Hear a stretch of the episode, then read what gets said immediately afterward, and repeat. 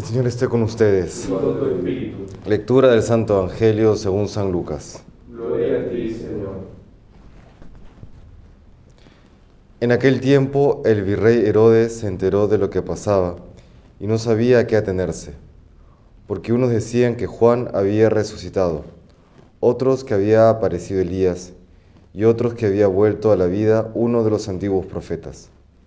Herodes se decía, a Juan lo mandé decapitar yo. ¿Quién es este de quien oigo semejantes cosas?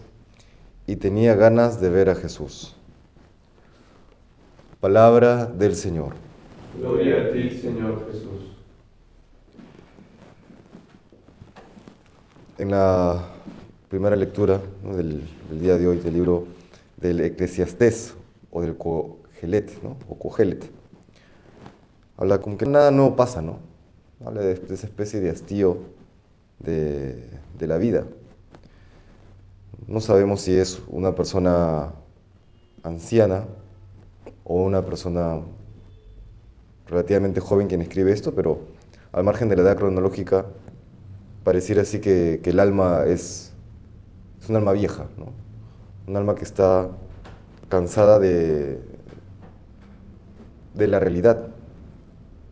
Eso lo dice, todas las, cosas, todas las cosas cansan y nadie es capaz de explicarlas. Esa es la experiencia de aquellos que no conocen a Cristo.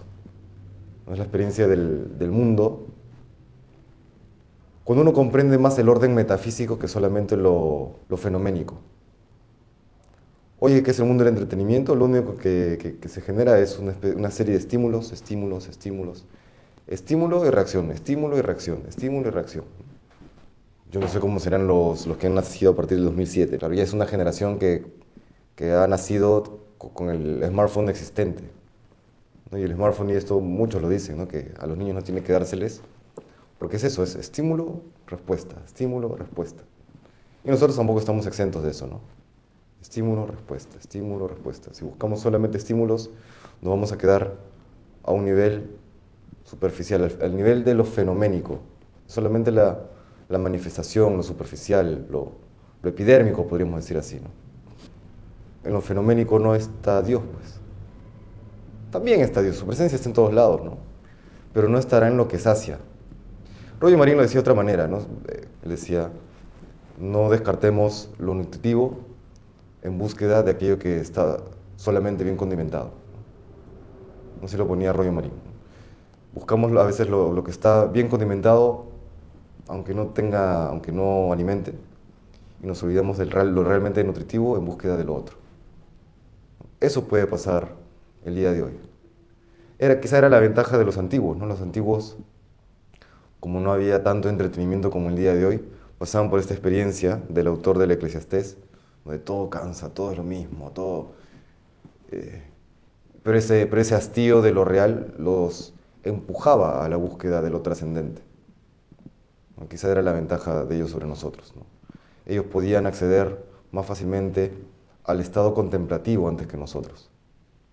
El reto para nosotros está, y para esta generación está, en todo caso, el pasar de aquello fenoménico, de, lo, de lo que entretiene, a ver que es insuficiente, y de allí buscar lo trascendente, al absoluto, a Dios, claramente. ¿no?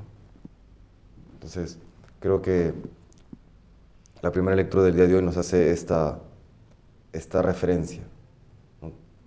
Fuera de Cristo, todo hastía. Y, y- Herodes con toda su, su locura y con todo su, su, ser superficial, el día de hoy, tenía ganas de ver a Jesús, dice el Evangelio. Tenía ganas de ver a Jesús. Lamentablemente cuando se lo encuentra, solamente buscaba qué cosa? Entretenerse. Por eso no, no pudo ver quién era Cristo. Y Cristo tampoco se lo quiso decir porque no, hizo ningún milagro, no, no, no- abrió la boca el Señor ante, ante Herodes porque vio que, más que no quería, Herodes estaba incapacitado de escucharle y de reconocerle. No vaya a ser que nosotros también, en búsqueda de eso superficial solamente, terminemos no conociendo aquello que Cristo nos quiere manifestar. Él mismo, ¿no? que, que, que, pide que Él nos abra su corazón. Por eso se insiste tanto, y no sé si fue Benedicto XVI o ya en la época de Juan Pablo II, si fue en la época de Juan Pablo II también fue Ratzinger, la insistencia en la metafísica. No es, no es accesorio. Es brindar las herramientas para en medio de un mundo superficial poder llegar a lo importante. Por eso un obispo decía, a su parecer, cuáles son las dos cosas que un, él habla de los sacerdotes, pero aplica a los religiosos, que un sacerdote nunca debe dejar de, de hacer en su vida para tener salud espiritual, orar y estudiar. El estudio bien, bien realizado fortalece la vida espiritual y una vida espiritual fuerte permite penetrar también aquello que la mente por sí misma no, no realiza. Bueno, que Dios nos conceda estas gracias.